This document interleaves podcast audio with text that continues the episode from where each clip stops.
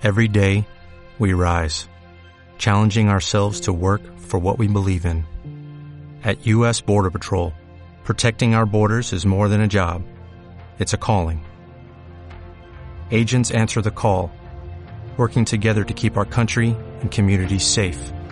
If you're ready for a new mission, join U.S. Border Patrol and go beyond. Learn more at cbp.gov/careers.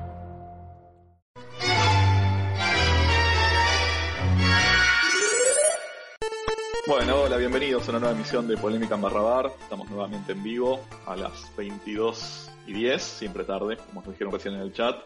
André, Edu, Nico, gracias por estar hoy. Bueno, Hola, ¿qué tal? Después, chicos, bienvenidos. Después de unas semanas que estuve afuera, ya estoy de vuelta. Muchas gracias a toda la gente que se preocupó y me, me escribía si estaba bien. Sí, estaba bien. De hecho, estaba viendo cómo los demás trabajaban. Es la mejor forma de estar que esa. Así que bueno, voy tomando un poco el ritmo vamos a agradecerle como siempre a los sponsors que son los que hacen posible que, estemos acá. Así que Accenture, Santander Tecnología, Wildlife, OpenCube, Nubira, el pedido ya, Google Cloud, digamos, tenemos muchas empresas que nos están acompañando, como siempre ASAP, Cognizant, Vision, Innovid, IBM, BGH, Walla, Lenio Labs, Global Logic, y ahí tenemos los, los sponsors de hoy. Ya para la próxima se van a estar sumando un par más, que son las empresas que nos están acompañando también en, en Nerdearla. Después vamos a hablar de eso.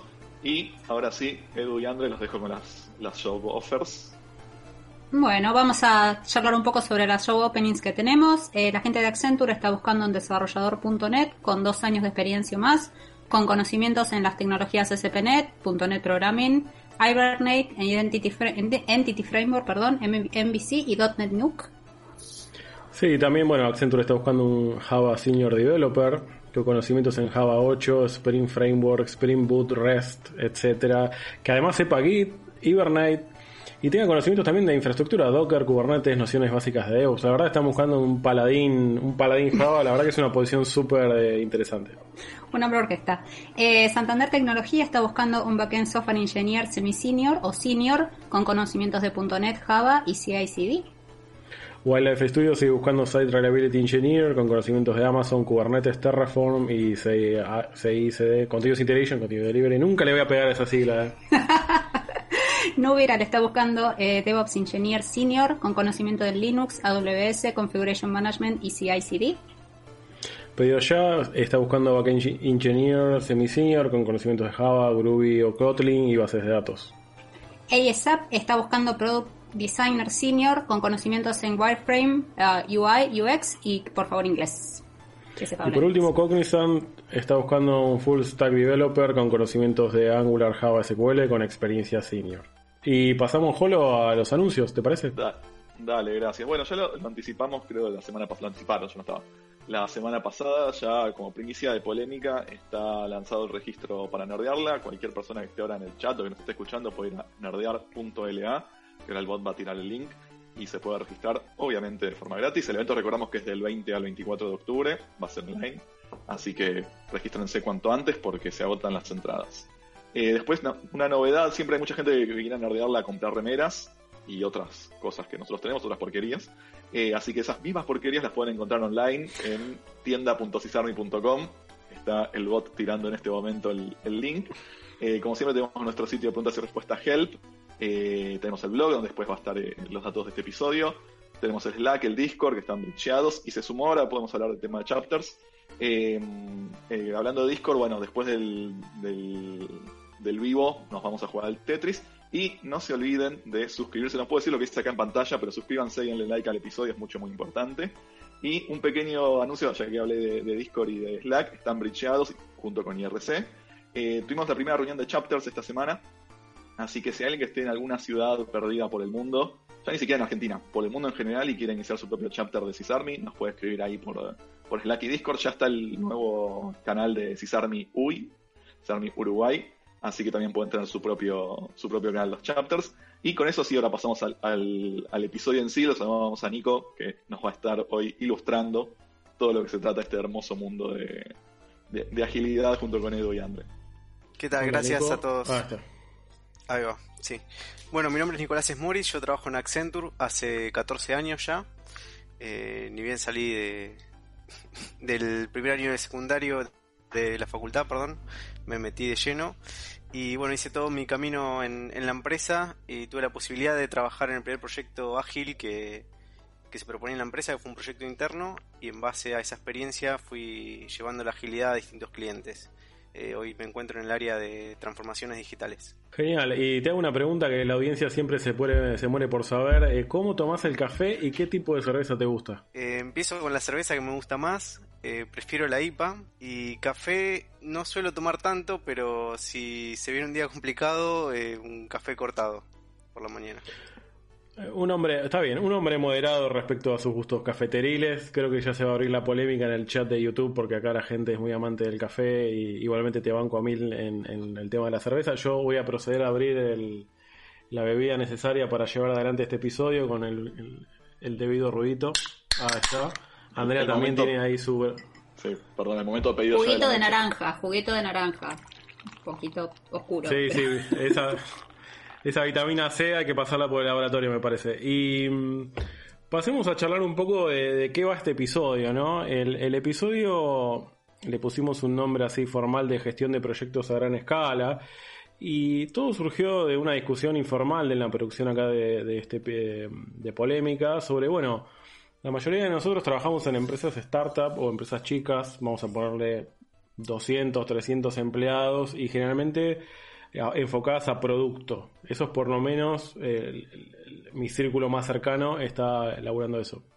Entonces, una de las dudas era, bueno, busquemos a alguien de alguna corporación grande y nuestros amigos de Accenture nos dijeron, nosotros les podemos mandar a Nicolás, justamente para charlar un poco de, bueno, ¿qué pasa cuando los proyectos son súper grandes y necesitas llegar a, a, un buen puerto para poder desarrollarlo, ¿no? Y a esto hay un concepto que le voy a pedir ahí al bot que después pongo unos links en, el chat, que está el concepto de muy grande para fallar. Y ese es como el concepto que quise traer acá en, respecto a los proyectos de, de, sistemas. Muy grande para fallar es un concepto más orientado al mundo de las finanzas, que es una teoría que dice que hay ciertas corporaciones, particularmente instituciones financieras, alguien se puede acordar de la crisis de 2008, que son tan grandes y están tan interconectadas que una falla en, esta organización sería desastroso para el gran mayor, o sea, para el sistema eh, económico o el sistema sistémico eh, en general. Y por eso es como que es más fácil salvar a la cosa que no está funcionando antes que dejarla caer y morir. Y no sé cuántos les pasó de trabajar en proyectos grandes que es tipo, mira, este proyecto eh, tiene que salir, tipo, no hay chance de que no ande. Porque se nos va la empresa y ruedan no una, sino varias cabezas en el viernes. O sea, viene el muchacho de seguridad y te escorta directamente, te escorta la salida. Entonces, eh, es un concepto interesante. A mí me gusta ir eh, tirando estos datitos a la audiencia como para que lo puedan ir usando en sus reuniones de management, cuando se van a tomar un cóctel con la gente de ventas o algo, le hablan, no, ¿sabes que es un proyecto, o sea, too big to fail? Y ahí le explican todo esto y quedan como unos capos del mundo de las finanzas. Y ahora, que voy a abrir como la primera pregunta a la mesa, eh, que es qué significa un proyecto grande. Yo acá en el machete tengo que un proyecto grande puede ser de más de 30 personas. Yo diría que ya más de 10 personas es para un quilombo. Acá, justamente antes del episodio, estuvimos haciendo una pregunta de, bueno, cuando tenés un presupuesto de un millón de dólares, por ejemplo, para hacer un proyecto, ¿eso es un proyecto grande? Y nos tomamos el trabajo de hacer la división a dólar semioficial eh, en el tiempo de un, de un año, por ejemplo, y nos daba eh, 200 mil pesos por eh, persona durante un año y nos daba algo así como 40 personas. O sea, realmente la masa de dinero para gestionar un proyecto grande es muy grande y está creo que fuera de todas nuestras escalas, salvo por ahí la de Nicolás. Y también son proyectos que tienen un mucho tiempo de ejecución, o sea, años, ponele. Y no sé si trabajas en el Estado por ahí hasta décadas. Eh, entonces tiro la primera pregunta, Nico, a vos. ¿Cuáles serían tus tres o cuatro características importantes que definen un proyecto grande? A ver, sí, como mencionabas vos, la cantidad de personas es, eh, es un factor. Eh, ya si tenemos más de, dos células, a más de 20 personas, ya tenemos que, meternos ahí en, en algún framework de, los que se llaman escalamiento ágil. Eh, el presupuesto obviamente es otro factor y algo que no mencionamos es eh, que, tiene que ver, bueno, un poco lo que manejamos en la empresa, es también el, el tipo de empresa que, que se está que está encarando el proyecto, ¿no es cierto? Eh, un poco eso de las empresas grandes buscan a empresas grandes para, para desarrollar los proyectos. Eh, hay un poco de eso, más que nada en el, mercado de afuera, ¿no es cierto? Claro. Jolo, André. Eh, sí, más que nada me quedo con eso último que comentó Nico, que es por ahí lo, lo que las empresas más chicas tienen como más, más trabajo para romper, de decir, no, bueno, necesito hacer algo muy grande. Bueno, vamos con alguien grande que tiene la capacidad de la espalda para bancárselo y tal vez no sea la empresa adecuada por una cuestión de eh, tecnologías no tan modernas o lo que sea, no, no, importa en este, en este caso, pero es como que el nombre o la, el tamaño de la empresa vende más que, lo que puede llegar a ser la empresa. Yo ahí quería hacer una pregunta y de nuevo acá el abogado ya está medio temblando. detrás de estas empresas grandes, ¿no? Que uno dice, bueno, contrato una empresa grande, ¿cuántas empresas chicas hay, hay, hay detrás, digamos, ¿no? porque hemos visto, al menos me ha pasado de ver, bueno, contratamos una empresa grande, pero detrás de esa empresa grande contrata muchas empresas chiquitas como para poder acaparar ¿no? Tal, ese proyecto, ¿no? Entonces, de nuevo, con el permiso del abogado, no sé si alguna vez a alguien le pasó, alguien vio alguna situación similar. Sí, sí, sí, a nosotros nos ha pasado. Sin nombres, sin empresas, pero eh, sí, nos ha pasado. sí de repente te pasan esas cosas que uno estaba calculando en centímetros y otro estaba calculando en, no sé, en otra unidad de medida. Bueno, eso, eso es una anécdota de la NASA, que no sé qué satélite tuvieron que mandar y, uno estaba en millas y el otro estaba en centímetros. Claro, sí, sí, sí. Sumo, sumo la pregunta más mugrienta quizás del inicio de este proyecto. ¿Han, en, esto de ganar proyectos, ¿han evidenciado situaciones grises? Y acá pueden no contestar. Yo tengo una anécdota, primero voy a permitir que cualquiera pueda levantar la mano y decir, mira, a mí me pasó en una empresa tal o no, o en una... Tengo un amigo que tuvo que, pero se encontraron con... con eh, no quiero decir actitudes, pero quizás artilugios de ventas como para poder cerrar un contrato grande eh, y que les haya dicho, ah, esto, está, esto es raro, ¿por qué estamos haciendo esto? Y de repente, oh, cerramos el contrato, el mail a All Staff diciendo, cerramos un nuevo deal, no sé cuántos millones de dólares. No, no recuerdo, o sea, por lo menos en mi caso. No, no en ese sentido sí he visto cosas raras como eh, una software factory que trabajaba con un cliente determinado y con la competencia. Era como. Había como un cierto contrato de exclusividad, ¿no? Pero bueno, esta empresa le, puso un nombre fantasma a la, competencia y bueno, trabajaba con las dos. Eh, después, eh, otra empresa que, recibió una fuerte inversión de, de una tercera empresa, llamémosle, y se convirtió en pesos empresa driven development, digamos, lo que el cliente quería se hacía, pero sin, sin discutirlo, sin, sin ni siquiera decir, me parece que no es una tan buena idea. Era como empresa driven development, eh, y bueno, era lo que había que hacer.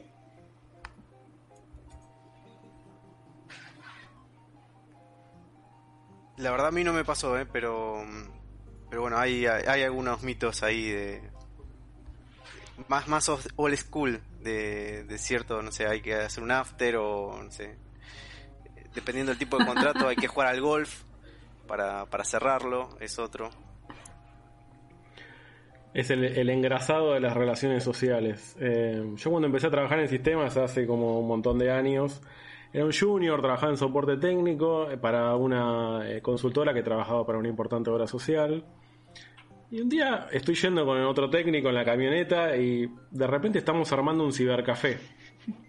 Y yo lo miro al pibe y le digo, ¿qué, estamos haciendo acá? No me soltaba mucha prenda y después me dice, no, resulta que es el hijo de fulano y le estamos poniendo esto, qué sé yo, y casualmente al otro día o al, tiempo se apareció un gran proyecto nuevo, un montón de gente, bla, bla, pero bueno. Yo he ido a instalar cibercafés de favor, con computadoras, con todo de cero, era tipo local pelado y armarle todo al, al hijo del, que ponía el gancho. Ahí, en fin. hablando perdón, de, engrasar relaciones, vi que se sumó alguien al chat que no lo quiero comprometer, pero ha tenido que arreglar computadoras hogareñas de, una persona allegada a los dueños de la empresa, ¿no? Como estaba dando en Helpdesk, de repente le cae una notebook que no era de la empresa, pero bueno, había que arreglarlo. Había que arreglarla. Sí, sí, sí. Eh, bueno, pasemos a lo importante. Eh, listo, tenemos el presupuesto, tenemos la gente, tenemos eh, la decisión política y cómo gestionamos todo esto, ¿no? Y lo que pensamos en este proyecto es, bueno, abordar lo que todas las empresas modernas están haciendo, que hablar de eh, ágiles. Y acá, directamente, nosotros ya lo hemos abordado en algún que otro episodio, pero vamos a pasar lo más importante que a mi criterio es que nos están recagando, porque en el episodio anterior nos dijeron, che, no repasaron los 12 principios de las metodologías ágiles. Y hoy nos lo pusimos a leer y nos dimos cuenta, nos están recagando porque ahí Andrea lo va a explicar, pero eh, hay un gap entre la realidad y lo que dice esto eh, tremendo, ¿no, Andrea? Sí, realmente este, me pone un poco mal llegar a leer esto, pero, pero bueno, eh, se supone que las metodologías ágiles se basan en 12 principios. El primer principio es que la prioridad más alta es la satisfacción del cliente a través de cambios continuos y dándole eh, retorno, digamos. El segundo principio es que estamos, o sea, si vienen cambios en el medio del desarrollo, en cualquier momento, nosotros le damos la bienvenida y los hacemos. Los procesos ágiles se suponen que se van como mejorando en ese proceso. El tercero es eh, que hay que dar, mm, digamos, hay que hacer deliver muy, muy frecuentemente, o sea, constantemente estar haciendo releases y dándole nuevas cosas al cliente para que pruebe o para que use. Eh, el cuarto es que la gente de negocio y los desarrolladores deben trabajar juntos diariamente a través del proyecto. Chicos, yo ya el número cuatro ya tengo ganas de levantarme e irme porque realmente no lo vi nunca funcionando. El número 5, eh, construir proyectos a través de individuos motivados. Yo, el abogado me está haciendo señas, pero eh, la motivación la mayoría del tiempo pasa por ciertos papelitos. Eh, el siguiente punto es la manera más eficiente y efectiva de, eh, digamos, de juntar la información en un team de, desarrolladores es haciéndolo frente a frente, o sea, charlar con la otra persona frente a frente. Em, la manera de saber que el proyecto se está moviendo es eh, justamente ver que hay nuevos releases y es la, manera de saber que las cosas están funcionando. Eh, los procesos ágiles deben mantener el desarrollo siempre andando, o sea, la rueda siempre debe girar. Hay que tenerle atención continua a la experiencia y a la excelencia técnica y un buen diseño para permitir justamente esta agilidad que nos piden, la simplicidad, el arte de maximizar la cantidad de trabajo que hacemos, pero no de, eh, de que nos dé trabajo, o sea, cuánto podemos entregar haciéndolo simple. Las mejores arquitecturas, los requerimientos y los diseños el, como que nacen de teams que se auto-organizan y en intervalos regulares el, el equipo refleja cómo ser más efectivo y aplica, digamos, diferentes técnicas auto impuestas y auto estudiadas por cada, por cada uno de los teams. Yo le digo que de estos no sé si llegamos a, con, no sé, a tres o cuatro con más o menos, porque realmente en mi caso no, he logrado nunca llegar a tener los 12, no sé qué les ha pasado a ustedes, pero en mi caso muy lejos de eso. Sí, la verdad que sí. Nico, ¿querés contar algo de eso? Sí, a ver, eh, los principios surgen eh, con el manifiesto, ¿no es cierto?, acerca del 2000. Quizás eh, ahí los equipos o, todas las prácticas eran de, equipos colocados, eh, con lo cual dista un poco la, realidad que estamos viviendo y más que nada ahora, ¿no es cierto?, en, pandemia. Eh, pero a ver, es, es un espíritu, eh, creo que está bueno que planteen esto de tener la colaboración, el apoyo del cliente, no perder de vista la parte técnica y eh, quizás el, más controversial o por lo menos el que a mí me llamó más la atención cuando lo leí fue esto del arte de maximizar lo, lo entregado, lo realizado con desde la simpleza, cierto que es un poco complejo. Eh, quiero maximizar pero haciendo lo más simple posible. Eh, bueno, ahí estoy de vuelta, sí, sí, problemas técnicos. Eh, tengo que, le tengo que pedir por favor a la producción de Polemia que me pague más ancho de banda porque me estoy quedando corto. algo, algo que no mencionamos de ágiles es los cuatro principios, que siempre, siempre quiero decir que individuals and interactions over processes and tools es como déjame de joder, es como la boludez de los hippies, perdón. Tengo que, tengo que decir la verdad porque hay veces que la gente se escuda en esto como para hacer las cosas de reversa. Em, ahí tenemos el manifiesto, ahí está el manifiesto ágil, tipo, sí, los zurdos del desarrollo del software. Em, y la última, responder al cambio antes de seguir un plan, ¿no? Em, quizás esta pregunta más para Nico, pero a veces no sentís que hay como mucha distancia entre, o la interpretación, viste, muy de abogado esto, ¿no? La interpretación que llevo al manifiesto es que pues, me permito tomarme ciertas licencias de procesos o de planes o de negociación de contratos, porque bueno, lo dicen las metodologías ágiles, ¿no? Sí, puede, puede ser que haya un poco de eso. Eh, a ver, tenemos que entender que las personas que generaron el manifiesto eh, quisieron compartir con todos cómo venían trabajando ellos y, y, bueno, venían, digamos, venían trabajando de estas formas o trataron de extrapolar un poco las formas que venían trabajando y con eso armaron el manifiesto. Eh, si, si, alguna vez trabajaron en Waterfall eh, y, armaban un project que, que, me ha tocado revisar los proyectos cuando empecé se trabajaba de esa forma, eh, creo que, venía un poco de ese lado. O sea, cada vez que había un cambio, todos se agarraban la cabeza diciendo, no, uh, cambiaron de nuevo los requerimientos, tenemos que hacer una nueva línea base. Era, el cambio era lo peor que te podía pasar. Las metodologías ágiles tratan de abrazar un poco el cambio y decir, bueno, partamos de la base que las cosas van a cambiar. Nadie sabe eh, qué es lo que va a necesitar el mercado, nadie sabe todos los features que vamos a meterle a este producto entonces vamos a tener cambios. ¿Cómo nos adaptamos nosotros? ¿Cómo generamos una dinámica de trabajo para que eso no sea un dolor de cabeza?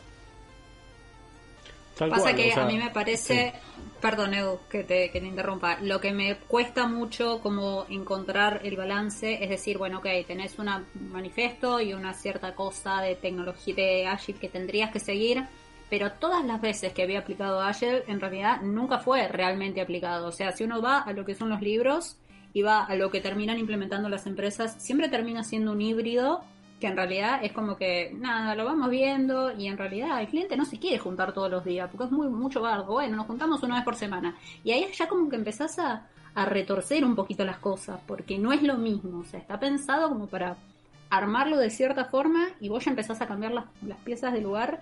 Y para mí ahí también empieza a haber un poco de, eh, como, no sé, malentendidos o, o resistencia o, o, desconocimiento, no sé, hay de todo un poco. Este, entonces por ahí me pregunto cómo haces con un proyecto que es realmente enorme para poder llegar al punto de decir, no, esto está súper aceitado, todos los engranajes funcionan bien y como siempre, o sea, todos laburamos en software y todos sabemos que a veces vos decís algo va a llevar 10 días y en realidad te termina llevando 15 o te termina llevando 5 y eso es lo que se va ajustando y eso está buenísimo. Pero ¿cómo haces para que todo eso funcione en toda la maraña de gente y de recursos y de clientes y de noticias y de mm, gente que se junta y todo? Eso es por ahí lo que a mí me queda como un poco no claro. Igual te digo, eh, lo que a mí me queda claro es que la gente que usa metodología de cascada, según Nico, es gente dinosauria, vetusta y que odia el cambio. Eso es lo que yo acabo de escuchar entre líneas.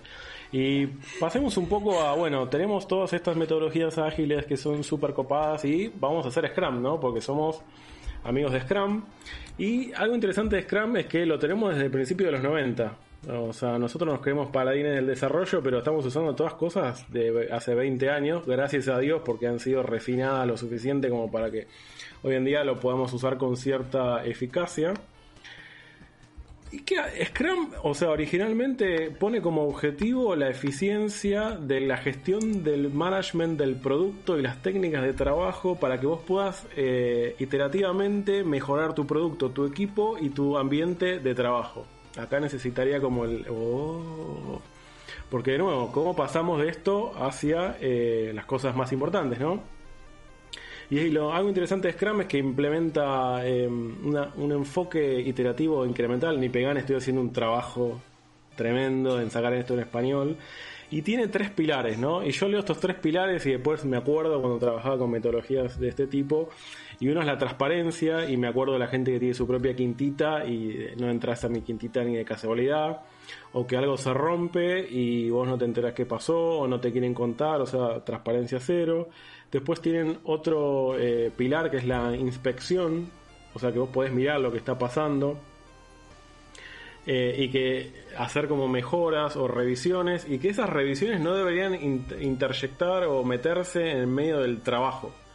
O sea, una revisión no te debería volver para atrás las cosas, sino debería mejorarte eh, tu laburo hacia adelante. Y adaptabilidad, cosa que la gente que hace metodología cascada no tiene, eh, según Nicolás, ¿no? ¿Cierto? El abogado acá igual está diciendo que tengamos cuidado con lo que le achacamos a cada persona. Pero el, el proceso Scrum es sumamente adaptable y justamente para gestionar esta adaptabilidad plantea eh, cuatro eventos. Cuatro eventos que ahora yo quiero que cada uno piense cuál es el evento de Scrum que más odia, que es la planeación del sprint. Y por sprint nos referimos a una unidad de tiempo en la cual vamos a intentar hacer algo de valor. Si lo vamos a lograr o no, vamos a ver. Después tenés la Scrum, la Daily Scrum. No sé cuántos de los que están en el, en, el chat odian la daily, yo la odio, pero generalmente porque hacemos las cosas mal, ¿no? Pero la daily es como nos miramos las caras todos los días y amigo, algún día, en algún momento del día tengo que trabajar, además de estar en reuniones. Después tenemos una revisión del sprint y después tenemos una retrospectiva eh, del sprint. Yo les pregunto acá a la mesa, eh, de estas cuatro eventos, ¿cuál es el evento que más les gusta y cuál es el evento que más odian? Y empezando por Nicolás, que es nuestro paladín Scrum de la noche. Eh, a ver, la que más me gusta quizás es la, la review, que es donde realmente sabemos si lo que estuvimos haciendo, primero si llegamos o no, y, lo más importante es si era lo que el cliente esperaba o no. Ahí ves eh, realmente si, si todo el trabajo y el esfuerzo que hizo el equipo eh, se ve reflejado en lo que, con el equipo me refiero a todo, ¿no es cierto? PO y demás, se ven reflejado lo que realmente el el interesado del proyecto, el stakeholder, está, está pidiendo. Eh, ahí es muy importante, por eso la, presencia de estas personas, que, a veces, bueno, no, depende de la compañía, no es fácil encontrar, pero yo me quedo con esa. Eh, y a ver, si pasaste todo el día en reuniones, eh, estamos implementando, hay algo mal ahí, digamos. La daily justamente deberían ser 15 minutos y yo soy medio fanático del, del timebox. Eh, y debería ser la única reunión que tiene eh, el desarrollador o cualquier miembro del equipo para eh, en un día normal de, Scrum.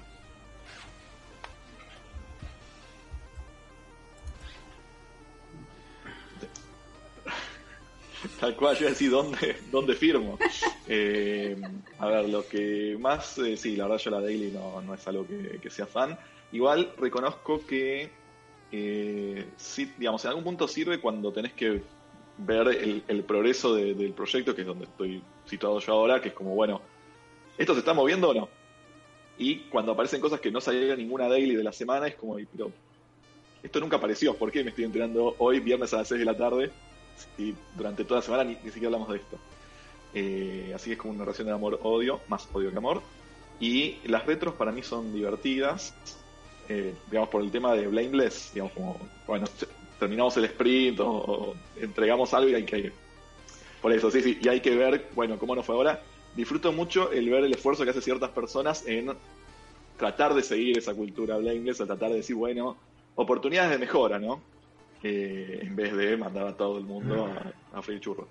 Eh, pero bueno, eso es lo que yo más, más disfruto. André. Eh, Mira, yo creo que voy a ser bastante diferente que todos y voy a decir que a mí me gusta en sprint planning, porque me encanta entender cómo las cosas se van enganchando. Y como soy una persona que le gusta conocer el across, este, me sirve como para decir, bueno, esto se engancha con esto, esto con esto, esto con esto, esto con esto. Eh, soy muy odiada, pero bueno, es, es lo, lo que hay. Eh, y la que menos me gusta es eh, la daily. O sea, en el proyecto, en uno de los proyectos que estoy yo, este, como ninguno de nosotros, nosotros hacemos todo home office, como ninguno de nosotros nos gusta, siempre, desde siempre, no por la pandemia, sino porque la empresa este, es toda home office. eh, como ninguno de las personas que estamos en el proyecto nos gusta charlar, o sea, no nos gusta tipo levantar el teléfono o agarrar el headset y charlar, eh, directamente decidimos hacer la daily por chat. Y la verdad que eso, aunque parezca raro, eh, nos sacó un montón de, peso y el hecho de decir, uh, tengo que hacer una llamada por teléfono. No, tenemos en el calendario todo a las, a las 3 de la tarde todos los días. Son 15 minutos bloqueados, que ya todo el mundo lo conoce. Y se escribe, estoy en esto, tengo esto, necesito esto, pipi. Y está todo tan aceitado ya, como hace bastante que lo venimos usando, que es como que de esa manera la daily se hace como un poco menos, para nosotros, eh, menos, no sé, menos pesada, pero la sigo odiando. Y yo hago una pregunta, a ver, Nico, que, nos, que nos decís vos. La daily, ¿es ni bien comienza el día? ¿Es a media tarde? ¿Cuando termina el día? ¿Es el lunes? ¿Es el miércoles? ¿Es el viernes? ¿Cuándo? Perdón, esa la wiki. Pero la, la daily, ¿en qué momento del día se hace? Eh, a ver, a mí me gusta que las decisiones las tome el equipo, así que, digamos, debería debería plantearse dentro del equipo y es una es parte de los acuerdos no es cierto que tiene que, tomar el equipo como el definition of done y demás.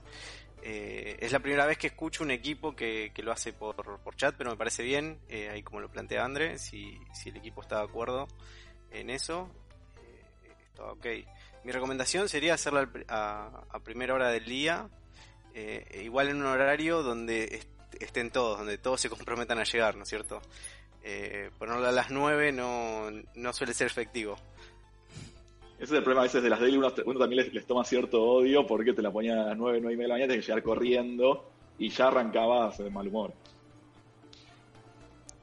Claro, por eso, pero en ese caso la puedes poner, no sé, a las 10. A, las 10 llegamos todos, o sea, puedes evaluar. Mira, todos están llegando, a las 10 ya están todos, no sé, uno llega a 9.40, otros llegan a las 9, otros por ahí vienen a las 8 porque nada, se tienen que volver a, otro lado, tienen que ir a la facu, lo que sea. Eh, pero está bueno que el equipo decida esas cosas. Sí, ahí en el chat pregunta que, perdón, que era el follow-up, es qué pasa con los equipos eh, con múltiples zonas horarias, ¿no? Que sí o sí vas a tener que, hacer como un, me sale compromise, perdón, ni pegan, eh, como bueno, como llegar a un acuerdo mutuo, de decir, bueno, es mi, mi, media tarde, es tu mañana o, algo así. Por eso lo hacemos nosotros a las 3, justamente por eso tenemos gente en San Diego, gente en... Entonces... Es un tema, es un tema la daily. Eh, y pasemos creo que al... Esto no, hace nada más que empeorar, porque la próxima parte para charlar es directamente los roles y eh, el product owner, que generalmente para mí eligen a la peor persona que puedan elegir, porque el primer punto del product owner o del dueño del producto es expresar los ítems del backlog de forma clara. Cosa que ya generalmente arrancamos mal. Después tienen que ordenar los eh, ítems del backlog para poder eh, llegar a los eh, objetivos y cumplir con las misiones. Prioridad, todo alto. todo tiene que ser para allá. Y tiene que asegurarse que el, backlog de producto es visible, transparente y claro para todo el equipo.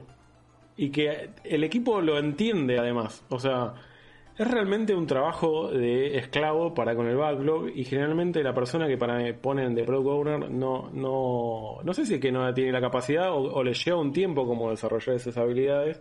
¿Y cuánto te puede arruinar un sprint, un error en el backlog, por ejemplo? Pregunto a la mesa. En realidad le pregunto a Nicolás porque es el único que tiene claro esto. No, a ver, sí, es, eh, es uno de los roles claves. Ahí quizás eh, también se, se malinterpreta. Eh, Scrum lo que te plantea son los roles, no te dice tiene que ser una persona. quizás dependiendo de la situación del cliente, lo que nosotros solemos hacer es, o sugerir mejor dicho, es colocar un proxy product owner. Es decir, eh, la persona que va a tomar las decisiones y la persona que eh, conoce la organización eh, tiene que ser una persona de, tu área. si estamos haciendo una, aplicación para el área de ventas, bueno, dame una persona del área de ventas. primero, la persona que pongas tiene que tener el poder de decisión sobre las decisiones que se tomen en el proyecto. O sea, tiene que ser una persona de peso. Tiene que tener la disponibilidad para juntarse en las ceremonias con el equipo, pero si no tiene conocimientos de agilidad, le ponemos una persona que le ayude justamente con todo esto del backlog. Que ahí me parece que la parte, o uno de los skills que más cuesta es eh, encontrar el slicing justo. ¿sí? Eh, comunicárselo al equipo y demás, o sea, eso con el tiempo se logra, pero encontrar el slicing justo, o sea, cómo partir las user stories para que sean eh, digeribles por el equipo en, los sprints eh, y no tengamos una historia, una mega historia o muchas dependencias y demás, es uno de los skills que más cuesta adquirir.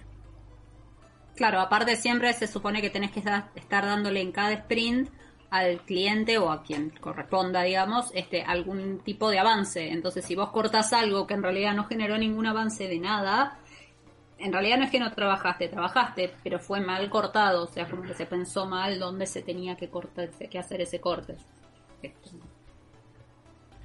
Tal cual, sí, sí, por eso es importante eh, también, no sé si estoy spoileando algo, eh, no arrancar con el proyecto quizás eh, en, el, en el sprint 1. Eh, quizás tomarte cierto tiempo, que, le suelen llamar sprint 0 o release plan, dependiendo ahí la metodología, el cliente y demás, justamente para sentar las bases y una de las cosas es, ver esto.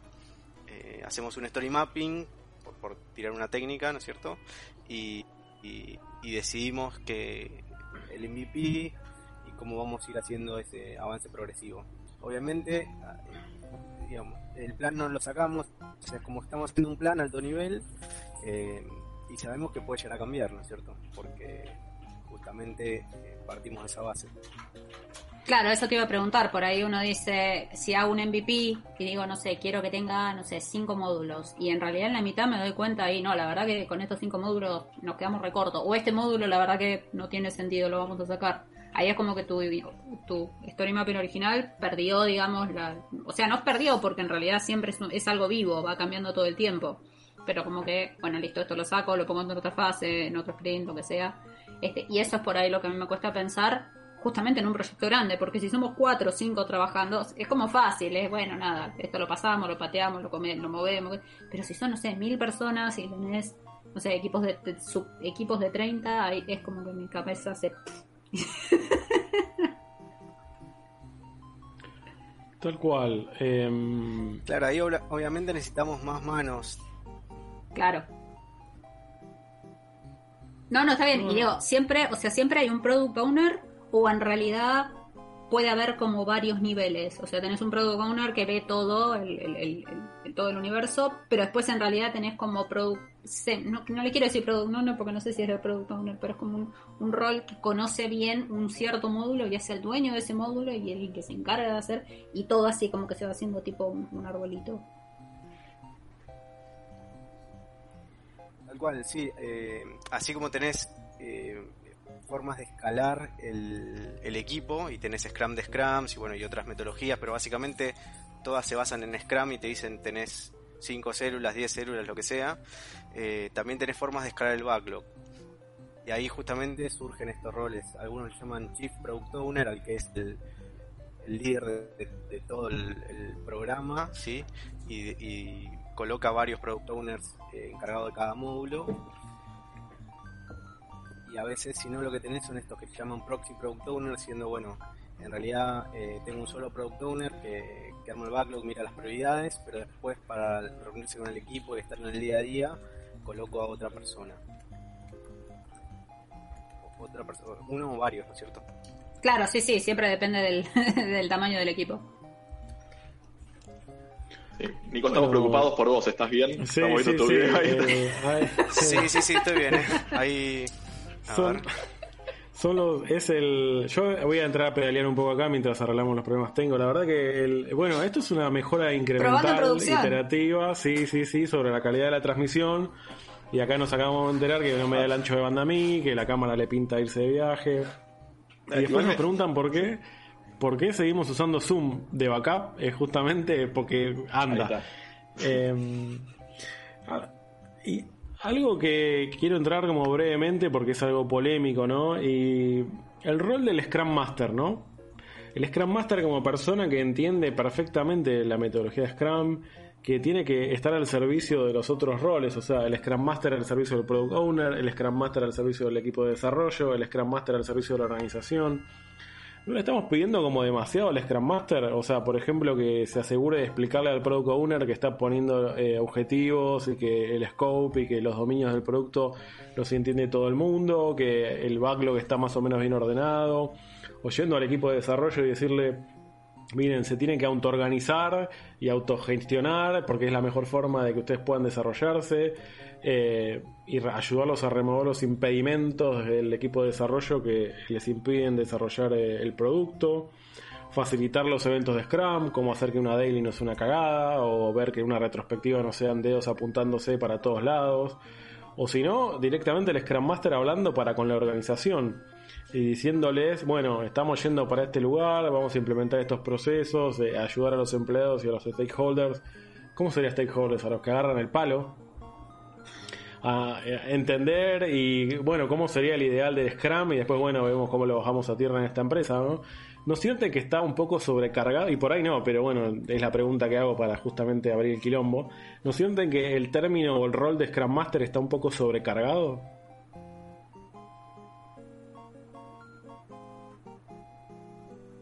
Sí, a ver, empiezo yo, si quieren. Eh, de nuevo, Scrum surge para, para equipos chicos, ¿no es cierto? Eh, cuando estamos hablando de equipos chicos de máximo 7 personas.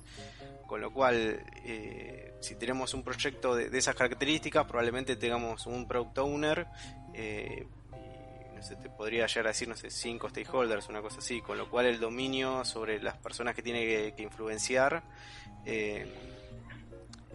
es relativamente bajo, si querés. Eh, cuando ya empezamos a escalar sobre esto, ahí sí eh, te surgen los otros roles que, están más de moda, ya el coach eh, y, otras cosas por el estilo. Pero a ver, en sí todo termina siendo lo mismo. Si tengo un proyecto más grande, las personas sobre las cuales tengo que hacer un cambio de, de cultura y un cambio de mindset son, son muchos más con los cuales necesito muchas más manos y por ahí sí tengo personas que directamente se abocan a un equipo. Eh, nosotros solemos poner también eh, personas específicas que ayuden a los, product owners. Si más, más allá de ponerle un proxy product owner que escriba las user stories y lo aliviane un poco con ese, con ese trabajo, también una, una formación, un apoyo al product owner.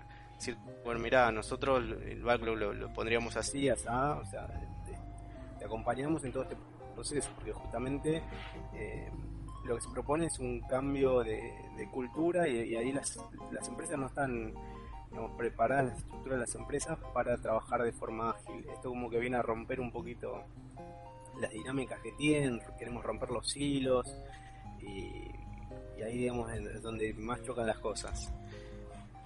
Eh, lo que me queda la duda es el producto, o digamos, el Scrum Master solo hace Scrum Master o en realidad es el hombre orquesta a nivel de tiene que desarrollar o tiene que hacer UX o tiene que hacer este no sé otras cosas o es su rol es únicamente de Scrum Master porque es como que con toda la, cantidad de cosas que tiene que hacer eh, también pobre persona eh, que le toque hacer ese rol eh, va a estar como bastante complicado en el tiempo porque no sé si va a tener tiempo de hacer todo lo que tiene que hacer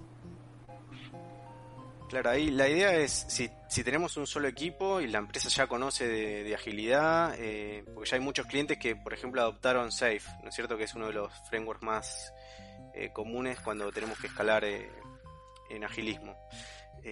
ahí sí, asignamos una persona, Scrum Master, dependiendo del cliente te puede pedir que conozca la tecnología o no. si vamos al, al libro, te diría el Scrum Master debería ser agnóstico a la tecnología pero eh, bueno, si, si conoce el, cliente quizás lo, lo valora un poco más, ¿no es cierto?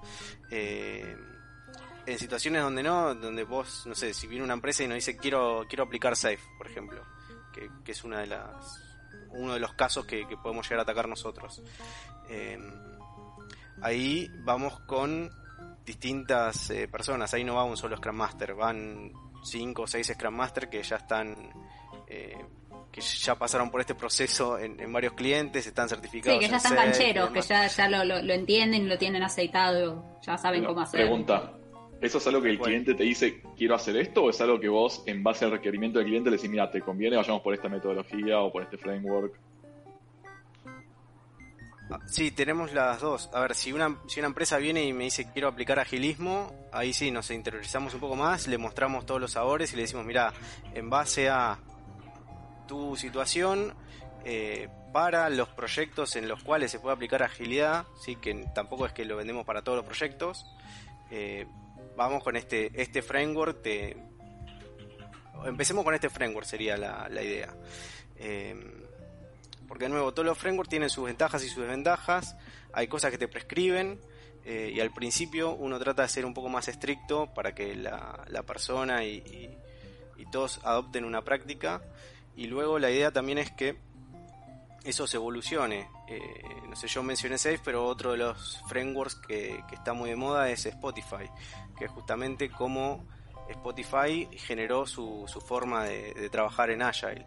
Y ellos mismos te dicen no copies Spotify. O sea, nosotros te contamos cómo hicimos el proceso, por qué elegimos estos roles, por qué nos dividimos de esta forma. Pero digamos, esto sirvió en nuestro contexto. No quiere decir que vaya a servir en tu empresa. Y eso es algo que también está bueno que los clientes lo sepan. O sea, vos querés ir con Safe, ok, vamos con Safe, no hay problema, eh, pero no te va a resolver todos los problemas. O sea, no hay ninguna metodología ágil, ningún framework que, sea la bala de plata, ¿no es cierto? Obvio. Entonces, sí, sí. Eh, para... también, sí. No, no. No, no, era para poner un poco en tema que es el modelo de Spotify y Spotify define algunos roles que son de cierta manera chistosos y creo que lo puedes hacer porque laburan en una empresa que es sumamente moderna y ágil y hacen un reproductor de música que tiene una aplicación que a veces es una patada a la vista, pero bueno, eso quedará para otro episodio. Pero el modelo de Spotify define a los eh, squads o escuadrones. Yo creo que me gustaría estar en un escuadrón, que son equipos cross funcionales, autónomos, entre 6 y 12 individuos que se focalizan en un área de una funcionalidad. Por ejemplo, ¿por qué el buscador de Spotify está tan cagada? Iría a buscar al squad de buscador. Después eh, hay otro rol que son las tribus, que es que cuando múltiples escuadrones se coordinan entre ellos para trabajar eh, sobre el área de una feature. O sea, todos los de seguridad, por ejemplo, si lo estoy entendiendo bien, pero bueno, se alinearían cross equipos para trabajar en esa feature. Después hay capítulos o chapters, eh, que si bien los escuadrones son autónomos, es importante tener especialistas, ¿no? Quien es nuestro paladín JavaScript, nuestro paladín DBA o nuestro paladín de seguridad. Y esta gente pertenece como al capítulo de esa em, especialidad. Y después tenemos un guild, ¿qué, sería un guild? Una... Eh, Una comunidad. una comunidad. de práctica eh, que gente que es, es apasionada, y acá estoy leyendo literal, es apasionada de ese tópico en particular. Entonces, todos los que amamos usar el IRC nos juntaríamos en la comunidad del IRC. Después acá la abogada me dice que no mencione demasiado esto, pero bueno, hay un rol que es el trío, se juntan tres personas, eh, que es el, el líder de una tribu, el líder del producto y el líder de diseño y ese trío lo que hace es fijarse que esté todo alineado cuando se desarrolla una feature en el producto. Y después tenés una alianza, yo ya siento que estamos jugando al Tega acá básicamente. Esto me hace acordar del el telar de la abundancia que vas como sumando roles y pasada con púrpura, claro, sí, sí. Claro, cuando, cuando estás a nivel eh, alianza ya directamente es el imperio contra la resistencia y el eh, Darth Vader y qué sé yo. Pero bueno, eh, cuando las tribus necesitan trabajar en conjunto para poder eh, llegar a un objetivo, se hacen en alianzas y supongo que atacan a otras alianzas. Debe ser muy divertido cuando hacen eventos en Spotify y las luchas de alianzas, pero... Y las retros. Y las retros, sí, sí, sí, sí.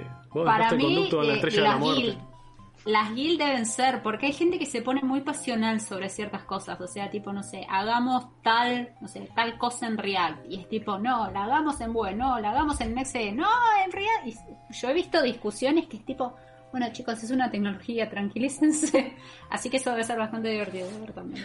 Mi, mi pregunta para Nico es, cuando tenés este tipo de mm, etiquetas o, o agrupamientos que tienen como nombres tan no quiero decir pasionales, pero involucran como un trabajo de equipo fuerte, tipo, somos esto.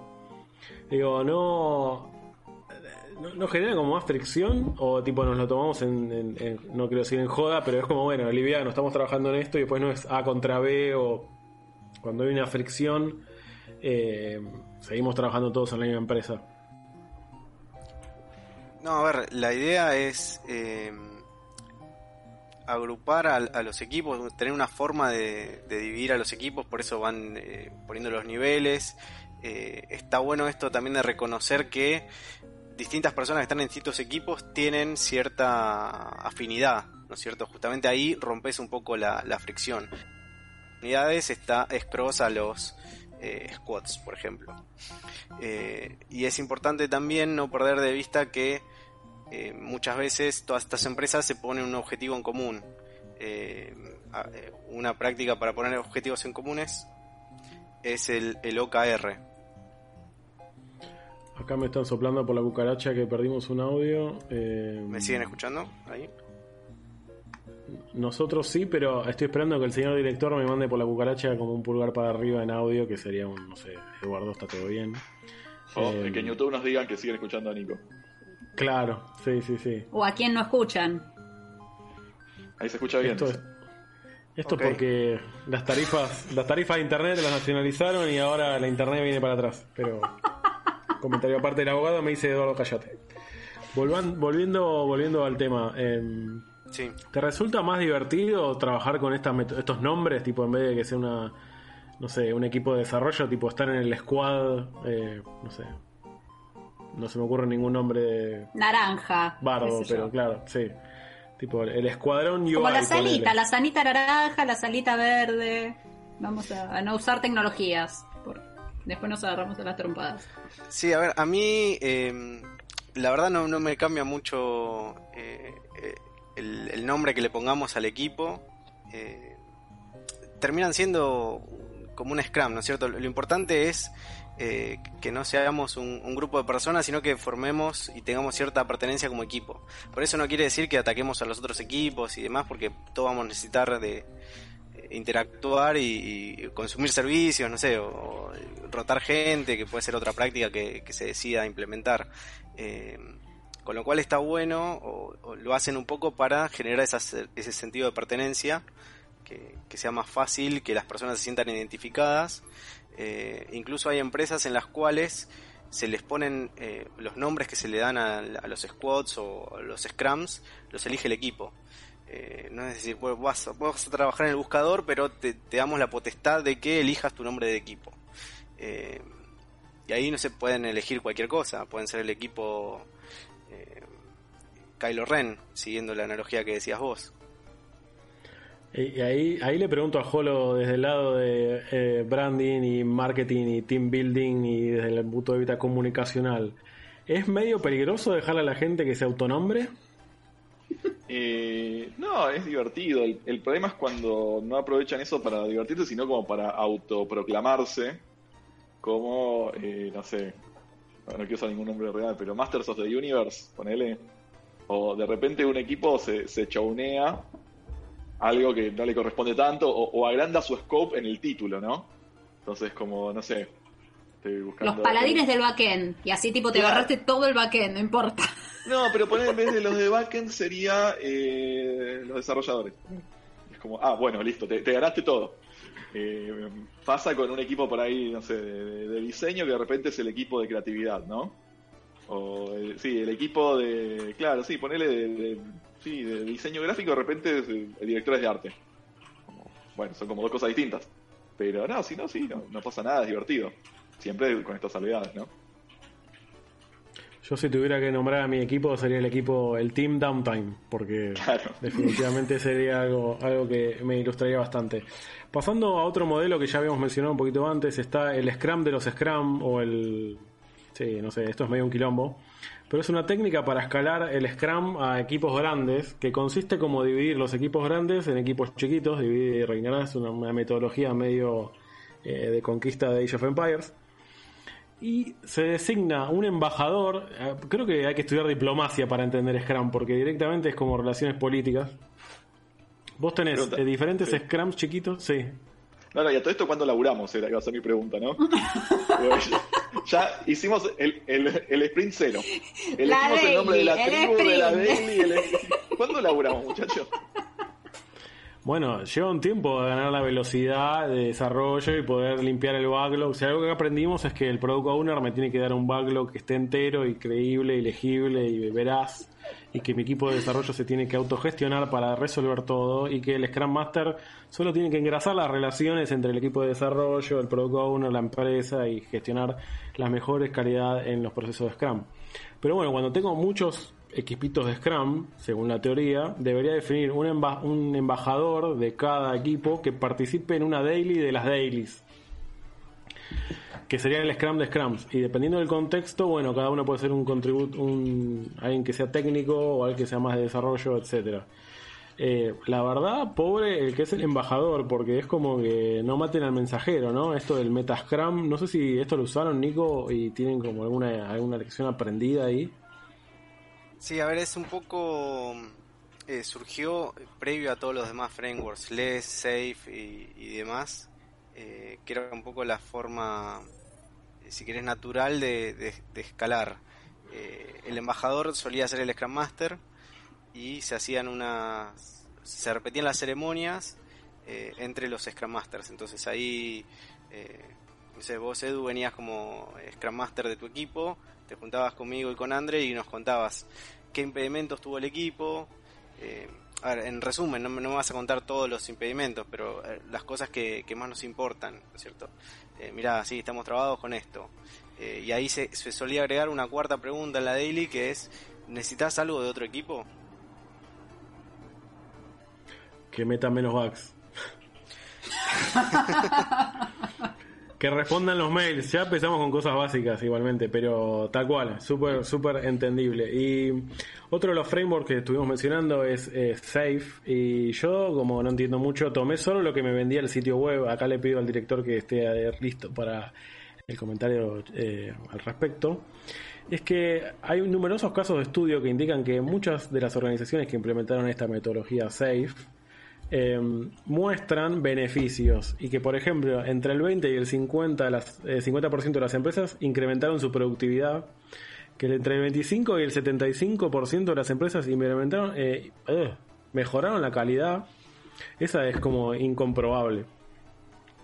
Del 30 al 75% de las empresas tienen un mayor, una mayor velocidad de tiempo al mercado, el time to market, o sea, pueden sacar features más rápido. Y entre el 10 y el 50% de las empresas eh, tienen un incremento en el engagement del empleado y la satisfacción laboral. Y acá le pregunto primero a Holo, ¿vos sentís, Holo, que con un framework de este tipo eh, los empleados van a estar más contentos? Yo, yo iba a decir, estabas leyendo todo eso y me sonaba como, bueno, y además los que lo usan analizan 5 kilos en los primeros 3 meses de implementar este maravilloso framework que acá tenemos. Eh, no sé, a ver, definitivamente la forma de laburar, y no me refiero solamente a Agile, no me refiero solamente a Scrum o lo que sea, eh, impacta en, cómo una persona se siente en relación a la empresa y en relación a su vida en general, ¿no? Si tenés un laburo de mierda y por ahí no vas a estar tan feliz. Si vos acá me estás diciendo que una tecnología o un framework o una metodología de trabajo va a hacer que, que labure más contento, bueno, pues sí. Eh, ver para creer, acá lo tenemos a Nico, nos va a contar un poco más. Pero yo, por ejemplo, desconocía de, esto, pero me sonó fantástico y lo, quiero implementar el lunes. ¿Por esos números? No sé si tenemos eh, la imagen de Safe como framework. Estoy buscando eh, la tarea que debería tener yo por acá. No sé si el director puede eh, poner la imagen o mi browser.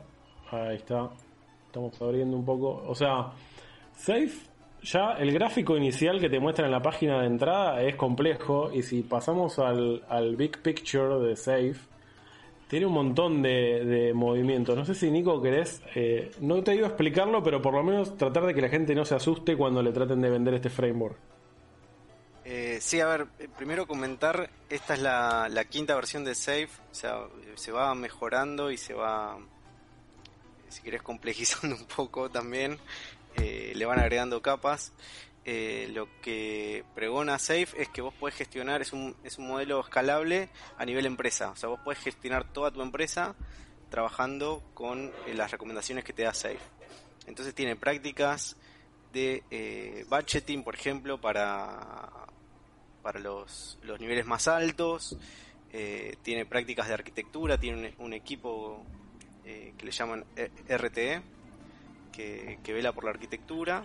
y después, bueno, por debajo es Scrum. O sea, si vos vas al nivel más bajo de todo, ahí en el, gráfico vas a ver implementando Scrum y las ceremonias típicas de Scrum. lo que agrega eh, safe en el nivel, digamos, superior, inmediatamente superior, es una reunión de todos los Scrum que están involucrados en, el mismo programa, en un mismo sistema, eh, que le llama PI Planning, que te sugiere que puede llegar a durar dos días y vos planificás hasta tres meses de trabajo. Ahí la idea es ver eh, que cada product owner lleve qué es lo que tiene pensado en esta, en esta release, en este periodo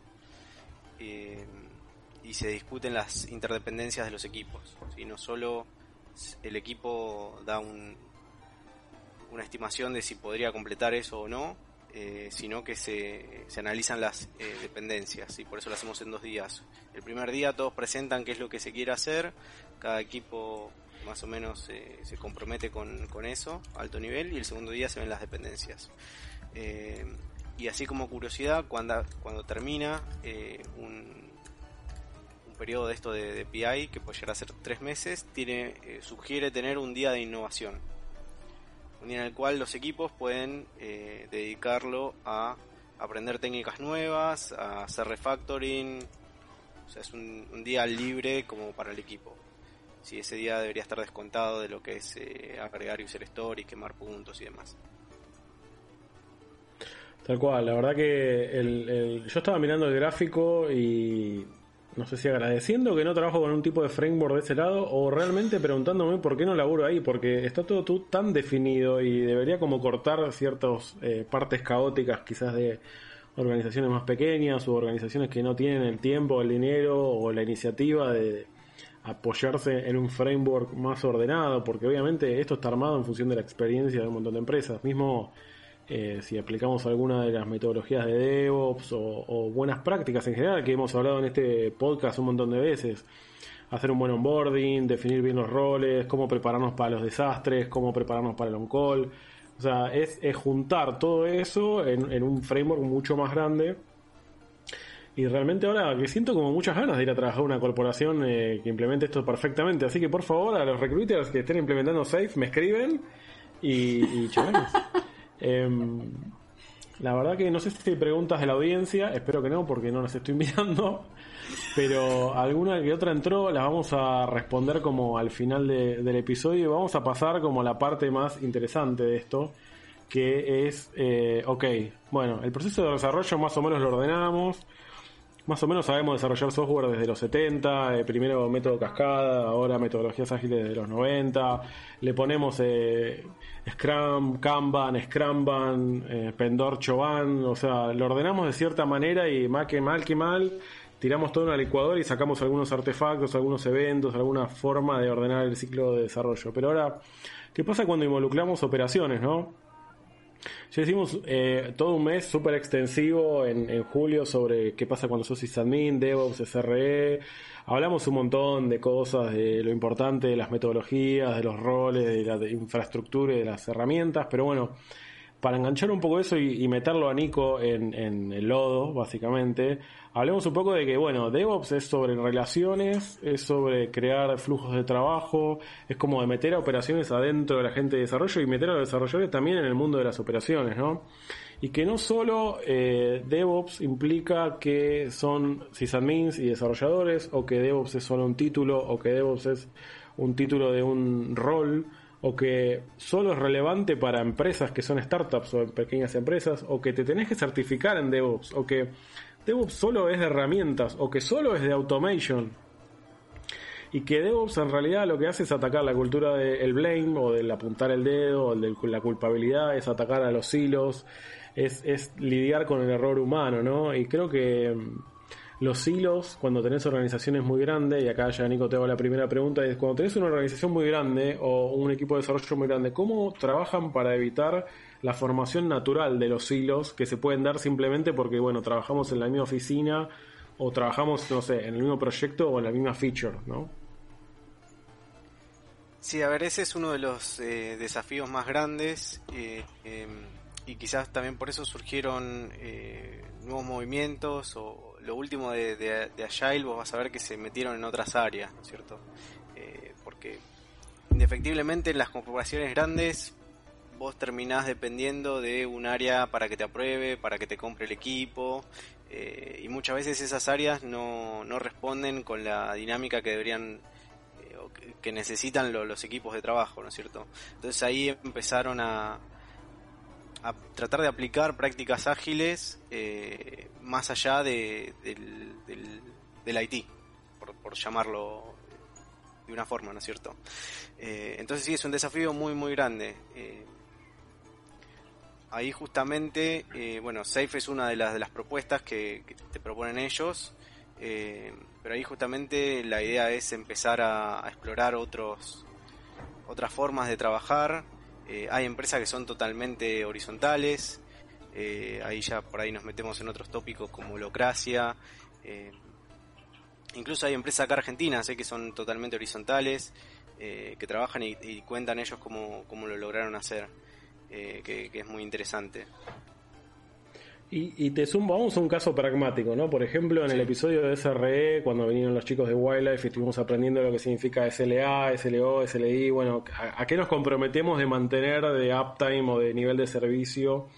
¿Qué pasa si, por ejemplo, yo soy del equipo de SRE y voy y te digo, mira, tu equipo de desarrollo está rompiendo todo demasiado, tipo, están rompiendo, ustedes están rompiendo el SLA que nos pusimos de acuerdo porque meten muchos cambios. Y si bien podemos tener un budget de errores, como para que puedan romper hasta cierto nivel, ¿cómo gestionarías una tensión entre el equipo de SRE que te viene a decir, mira, no te quiero decir que tus desarrolladores son unos monos con navaja, pero eh, deberían tener un poco más de cuidado y si bien yo les doy todo, les damos toda la infraestructura de testing y de continuous delivery, continuous integration, Kubernetes por todos lados, tipo vas a tomar un café, te damos Kubernetes, Kubernetes, Kubernetes, sigue saliendo la cosa a producción con muchos más errores de los que habíamos, eh, nos habíamos puesto de acuerdo, ¿no? ¿Cómo gestionarías ese tipo de fricción, si crees? A ver, la verdad, eh, no me pasó eh, así en, producción, ¿no es cierto? La idea es poner una fuerte demanda en, calidad y contratar especialistas en testing. Eh, uno de los puntos claves para mí me parece cuando empiezas a escalar es la calidad toma más relevancia y, no solo vamos a depender en, hacer peer review o, eh, no sé, implementar bien una branching strategy. Contratemos gente que sepa de testing, eh, metámosle herramientas muy copadas a eso y, asegurémonos de que, de que estamos probando lo mejor posible en los ambientes más bajos. Eh, obviamente nada me va a asegurar de que, voy a llegar a producción eh, con cero errores porque eso no existe, no, hay herramienta, no hay, no hay persona ni equipo infalible, ¿no es cierto? Pero, pero justamente tenemos que tratar de asegurarnos lo más posible eh, de meter calidad y hay, hay personas especialistas en eso. Yo creo que el, rol del tester, eh, en, mi opinión, fue uno de los que más se valorizó en los últimos tiempos.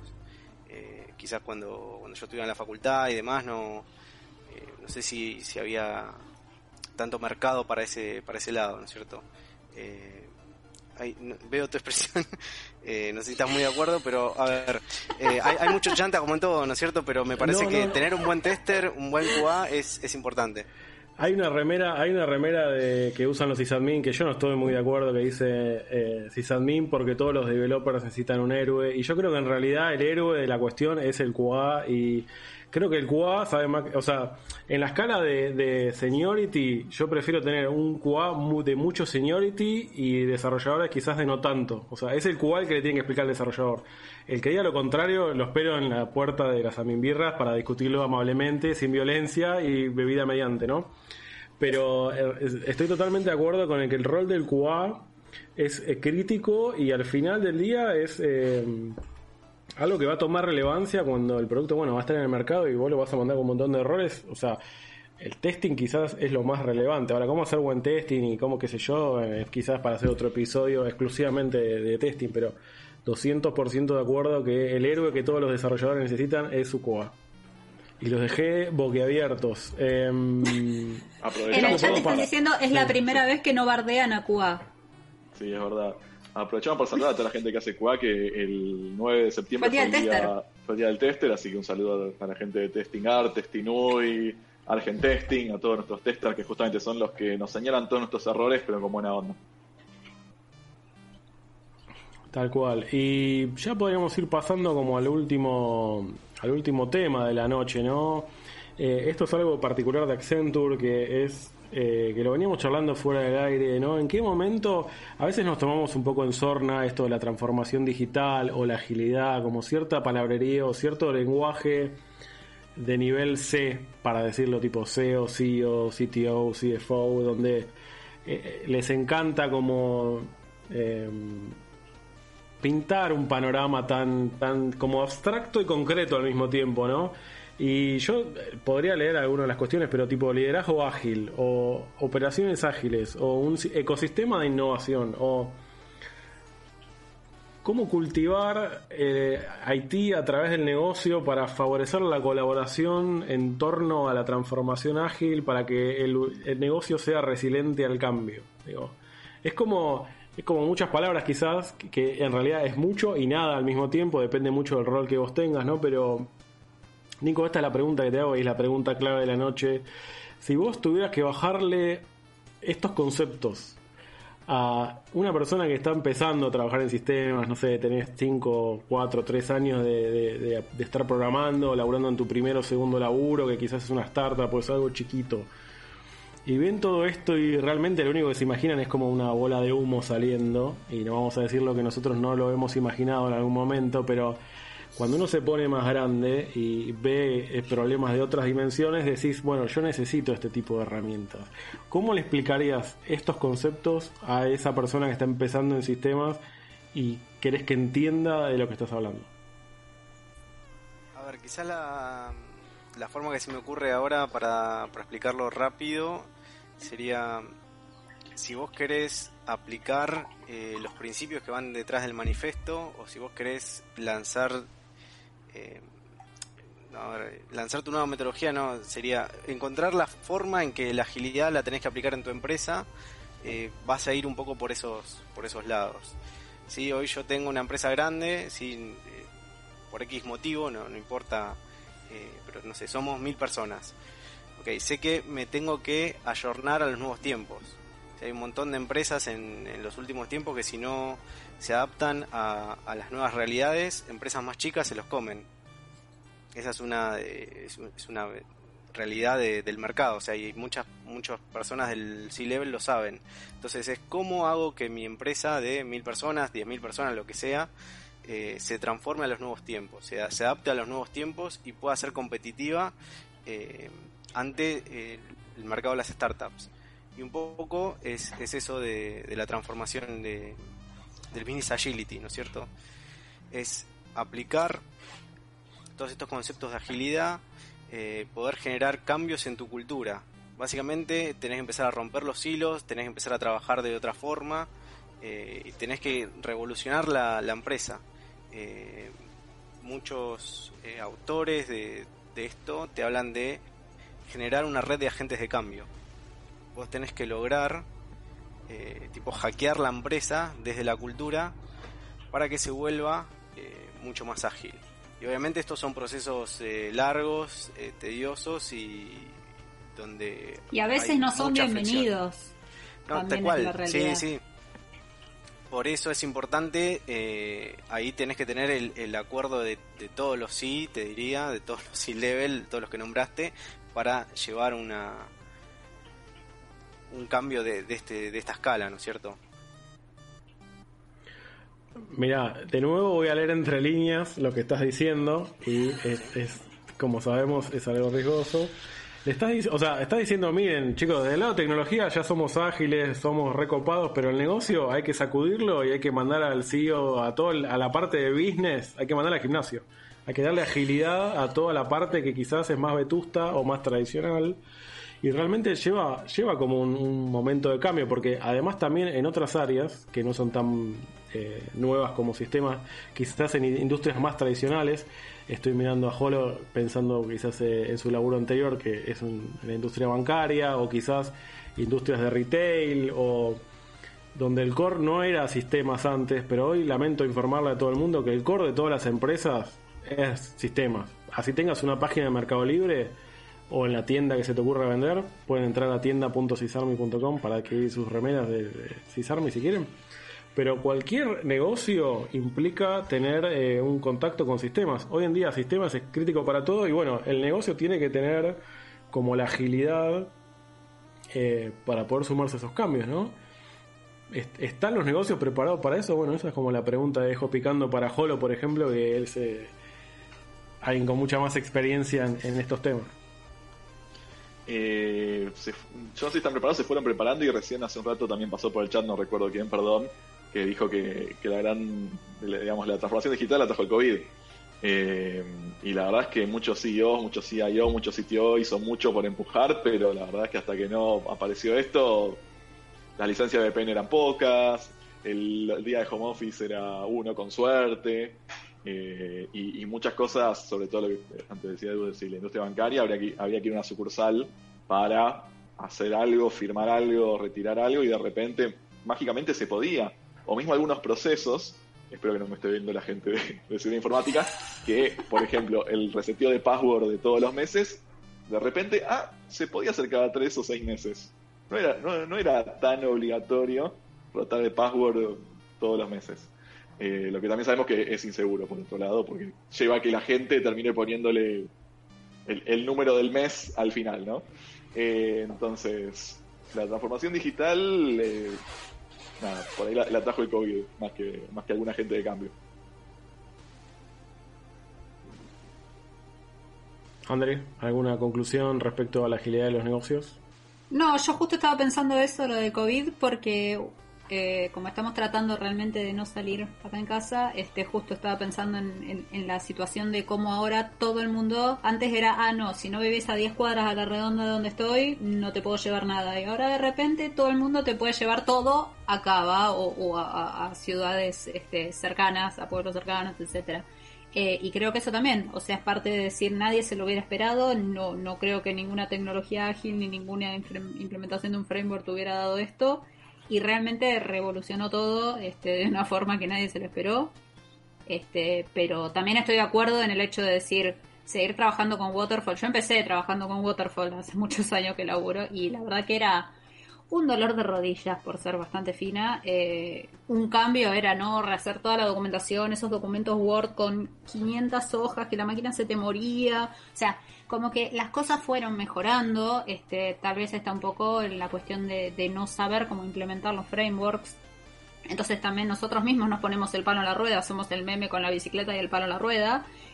Pero eh, en general, este, yo creo que es un cambio bienvenido pero de nuevo, tiene que estar acompañado por todos los niveles. Si uno desde abajo quiere empujar a, tener eh, algo así y desde arriba te dicen no, no tenemos tiempo, no tenemos recursos, no tenemos, no sé, este, lo que sea, es muy difícil.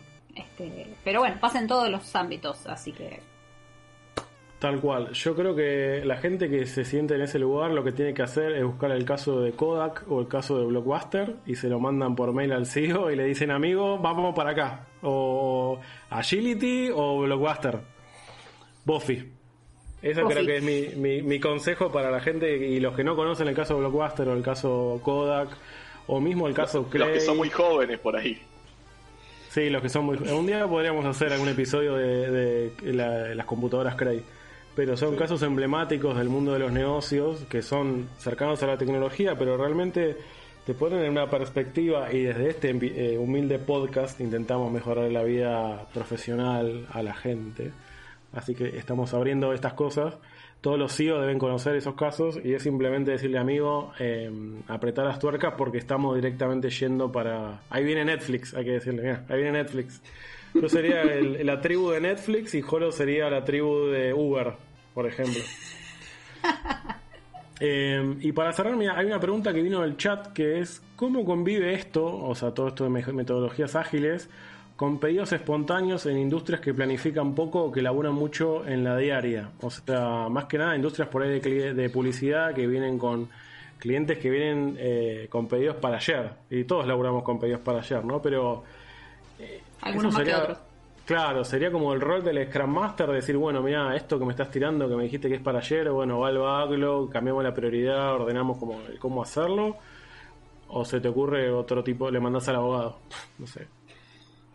Eh, no, a ver, Scrum es la más aplicada, pero eh, justamente lo, eh, una de las premisas es que vos tengas que construir un producto y que lo puedas hacer de forma incremental, ¿no es cierto?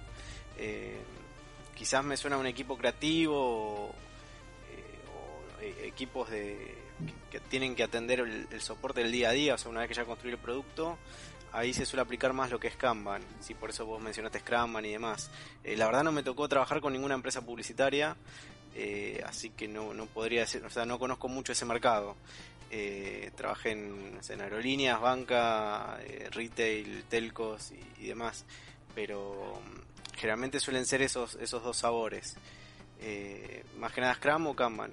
y para comentarles algo y un poco quizás de ahí sacaron los números los de Safe, eh, suelen hacer una encuesta de, a todas las empresas que está abierto. Eh, le llaman el reporte de agilidad y lo sacan todos los años. Todas las empresas dicen si están aplicando Agile o no, qué tipo de Agile le están aplicando, qué beneficios le trae y dónde están sintiendo que, les aprieta el zapato.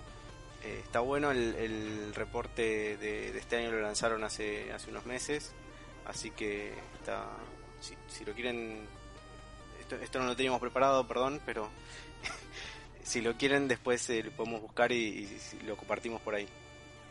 Lo vamos a dejar en, la nota del episodio. Y ya estamos llegando al fin de, esta parte. Y me gustaría que nos tomemos mientras yo improviso una conclusión. Cada uno de ustedes vaya pensando una conclusión cortita, ¿no? De esto que estuvimos hablando hoy. Eh, quizás algo quizás distante para muchos, que son proyectos grandes o cuando uno necesita un framework de desarrollo realmente masivo y tremendo porque las dificultades para resolver son también en ese orden de magnitud, ¿no? Muchos requerimientos, cosas muy complejas, cosas muy interrelacionadas, cosas donde va a pasar eh, mucho dinero, mucho revenue de la compañía, perdón, mucho eh, mucha facturación de la compañía va a pasar, sí, mucha ganancia.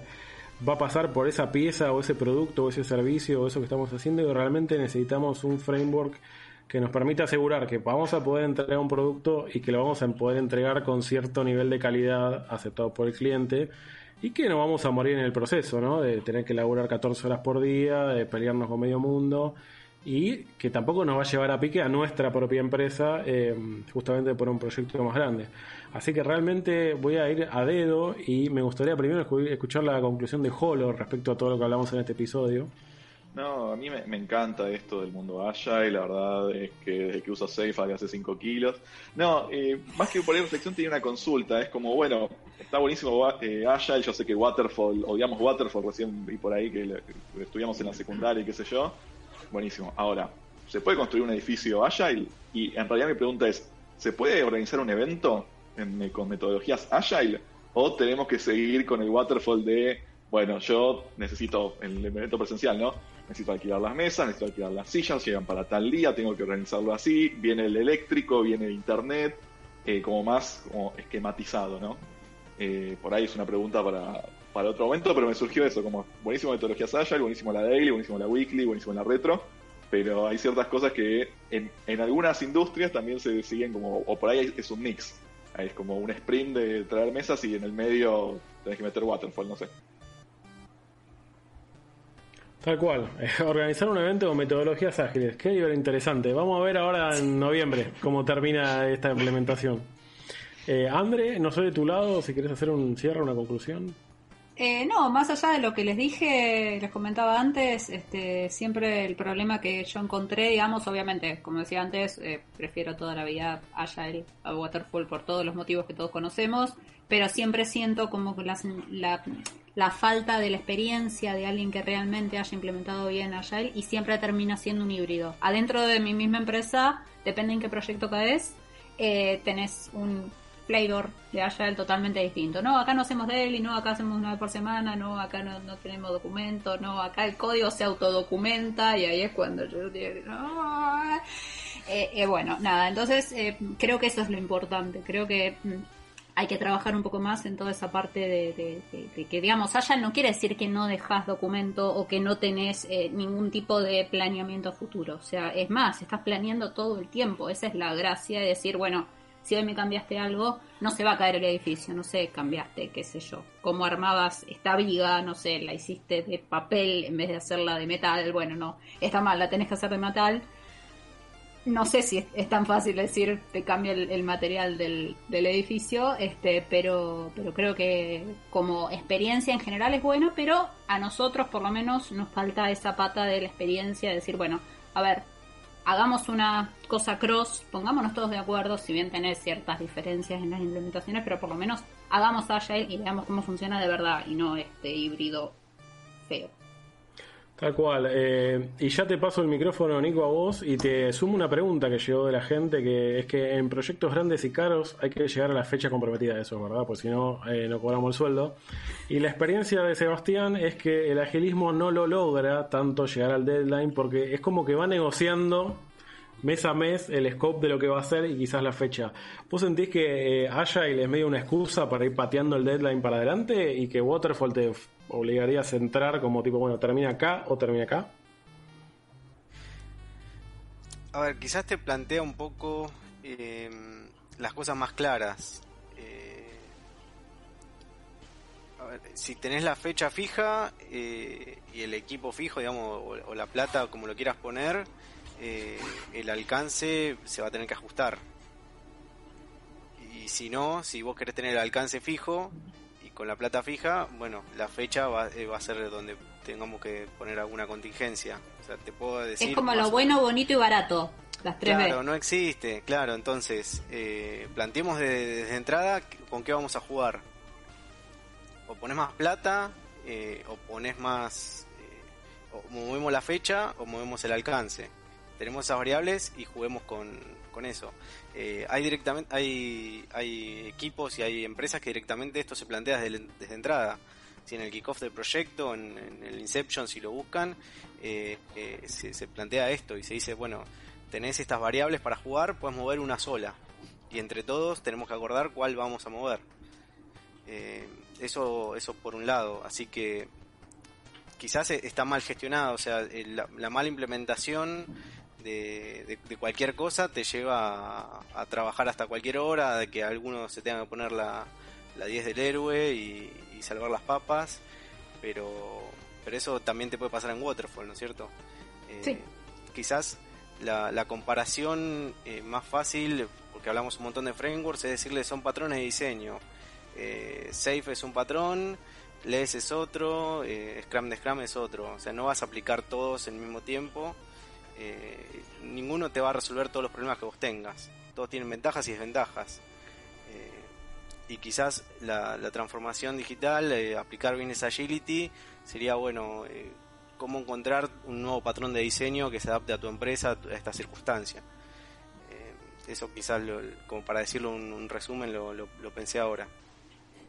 Y por lo que planteaba Holo, de organización de eventos y demás, eh, todas las comunidades ágiles locales, eh, hay una comunidad ágil acá en Argentina y en Latinoamérica, gestionan todos los eventos de forma de forma ágil. Eso está, está bueno, como por si se quieren meter. Y hay un ejercicio que, suelen hacer en, los cursos y demás, que es plantear eh, si, una, si una ciudad que no tiene un aeropuerto quisiera empezar con un aeropuerto, si lo podría hacer de forma ágil o no.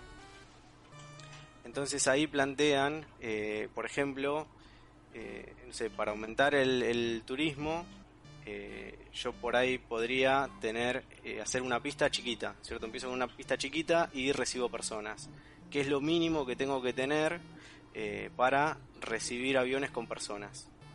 Entonces, bueno, tengo que tener la torre de control porque ah, la seguridad es, un Claro, tengo que tener control de pasajeros, pero empezar con una pista chiquita, ¿no es cierto? recibo aviones de cierto tamaño que me dan el, kilometraje de la pista y puedo ir evolucionando a lo largo del tiempo mientras voy recibiendo más turistas porque tener un aeropuerto me abre las puertas, me abre, me expande el universo de personas que pueden asistir a mi ciudad, voy mejorando el aeropuerto, voy agregando pistas, voy agregando una torre de control más grande eh, y demás. Eh, con lo cual, a ver, obviamente no puedo hacer todo, no, no puedo aterrizar un avión en, el pasto y sin torre de control, pero puedo ir jugando con esas cosas de eh, no pensar que tengo que hacer una media inversión para tener un aeropuerto y poder recibir más, más personas. Perdón si me extendí demasiado. No, no, no. No, no, clarísimo. Eh, me, dio, ganas de ir a trabajar en un aeropuerto. Eh, el COVID es como... A mí me gustan las industrias así eh, disruptivas y modernas como la aeronáutica. Eh, te iba a hacer una pregunta, pero me olvidé. Ah, eh, quiero, y con esto creo que ya podemos ir cerrando, Nico, con una última pregunta. ¿Cuál sería el consejo que le darías a tu, a tu joven voz que quizás está terminando, estaba terminando la facu o estaba entrando al primer día de Accenture o tu primera experiencia profesional? Tipo, eh, cortito, ¿cuál sería como un consejo que le darías respecto a, la vida de trabajar en sistemas? Eh a ver, lo primero que me acuerdo es no vayas de traje, porque caí de traje y, la mayoría no tenía traje, entonces, bueno, el traje no va. Eh, y lo otro, la verdad, no sé, eh, yo empecé a trabajar, eh, como contaba, terminé el primer año, empecé a trabajar, lo cual estuvo bueno, quizás había cosas que las veía antes en el trabajo y después en la facu, o, viceversa, con lo cual eso estuvo bueno. y lo que me gustó eh, que, pude hacer eh, dentro de Accenture fue rotar de, equipos, de industrias y demás. Eso la verdad que me parece que es enriquecedor para, para cualquiera. Eh, así que quizás diría, bueno, no pases más de, un año en un equipo. medio como te achanchás y quizás, bueno, da para debate de otro, de otro momento, ¿no es cierto? No debería suceder así, pero las aplicaciones que ya tienen más de un año, medio como que a veces se, se quedan viejas o en la tecnología o en la forma de trabajo y, demás. Todas las empresas te llevan un, poco a eso.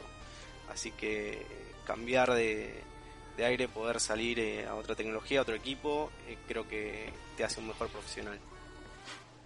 Genial, la verdad que increíbles consejos. La gente que esté escuchando ahora y está en sus primeros pasos en sistemas son dos cosas súper válidas. Primero, la etiqueta de ir vestido, o sea, vayan vestidos a trabajar, sí, no de traje. Eh, y segundo, esto de ir probando distintos proyectos o meterse en diferentes cosas, ¿no? Hay que ir probando y cada, cada proyecto te va a dar algo nuevo para tu, tu paleta o tu cajita de herramientas personal. Y ya acá le paso el micrófono a Jolo para que haga el cierre, nos cuente qué cosas tenemos y para dónde vamos. Dale, muchachos. Primero que nada, esto no es el cierre, quédense porque ahora hacemos como el anuncio oficial de estas cosas, pero después viene la sección que todo el mundo ya aprendió a amar, que va a ser Eduardo y, no sé qué. Eh, así que no se vayan, leemos esto brevemente, saludamos a Nico y después volvemos, pero queríamos decirle que así como el 9 de septiembre fue el día del tester o el día del testing, mañana, el día 256 del año, es el día de la programación, así que un saludo muy grande a toda la gente que desarrolla todo lo que estuvimos hablando durante el episodio, eh, así que eso, feliz día. Eh, ya están los resultados de la encuesta, bueno, la de sueldo ya la sacamos hace unas semanas. Eh, están los resultados de la encuesta de COVID. Durante la última encuesta de sueldos hicimos algunas preguntas relacionadas con la pandemia y la cuarentena. Ya está online, así que ahora el bot va a tirar el link, es sueldos.openq.io. Eh, como dijimos al principio del episodio, ya está abierto el registro de Nerdearla. Ya estuvimos viendo que mucha gente se registró a lo largo del episodio, así que sigan haciéndolo. Eh, no olviden suscribirse y darle like. Estamos viendo que había unas 100 personas más o menos en conectadas y no había tantos likes, chicos, así que por favor denle like, suscríbanse, es mucho, muy importante. Eh, así lo es también que vayan a help.cisami.com y descarguen ahí todas las preguntas que deben tener sobre Agile, sobre Safe, sobre todos los frameworks y sobre muchas otras cosas. Va a haber mucha gente que, va a estar disponible para responderles. Eh, tenemos también nuestro Disneyland, que es nuestro cementerio de ideas, eh, donde cada tanto resucitamos alguna y la realizamos. Y la idea es también que ustedes nos ayuden a realizarla, así que el bot les va a pasar el link para que vayan a ver ahí. Está el Slack y el Discord, que es donde vamos a estar en Discord después de, Eduardo. Eh, cuando Eduardo termine de, jugar y enseñarnos algo, vamos a ir a jugar al Tetris. Y nuevamente esto, suscríbanse, no se vayan, hacemos un break de 30 segundos 30 segundos de polémica, ¿no? Pero bueno, más o menos 30 segundos. Muchas gracias, Nico, por, por haber venido, por habernos ilustrado, por, por habernos hecho conocer todo esto. Y nos vemos en 30 segundos.